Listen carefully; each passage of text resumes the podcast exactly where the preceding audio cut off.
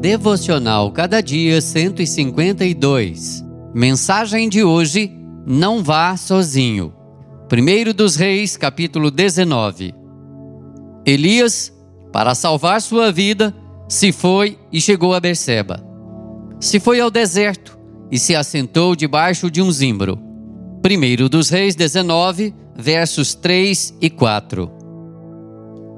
Elias se afasta de seu discípulo, de seu amigo, de seu companheiro de jornada até então, não para orar, mas para se alimentar de suas próprias lágrimas. Ele entrou no deserto da solidão quando mais precisava de pessoas à sua volta. O problema da sensação de esgotamento é que quando mais precisamos de companhia, queremos nos trancar em nosso quarto escuro. Você pode ficar sozinho. Estar sozinho ajuda você a ouvir, a discernir melhor a voz de Deus e as vozes do seu coração. A solidão, no entanto, é ruim. Se você ficar cansado e desanimado, o isolamento não é o que você precisa. Você precisa de outros para encorajá-lo. Fomos feitos para viver em comunidade. Não trave sozinho as batalhas da vida.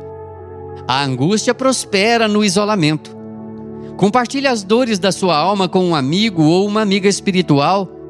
Tenha gente sábia e temente a Deus para ajudar você a ver os pontos cegos e as fendas do seu caráter.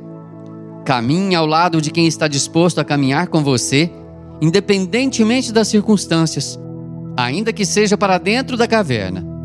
Como diz o sábio Salomão, é melhor ter companhia do que estar sozinho.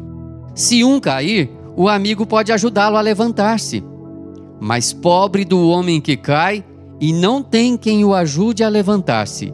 Eclesiastes 4, versos 9 e 10.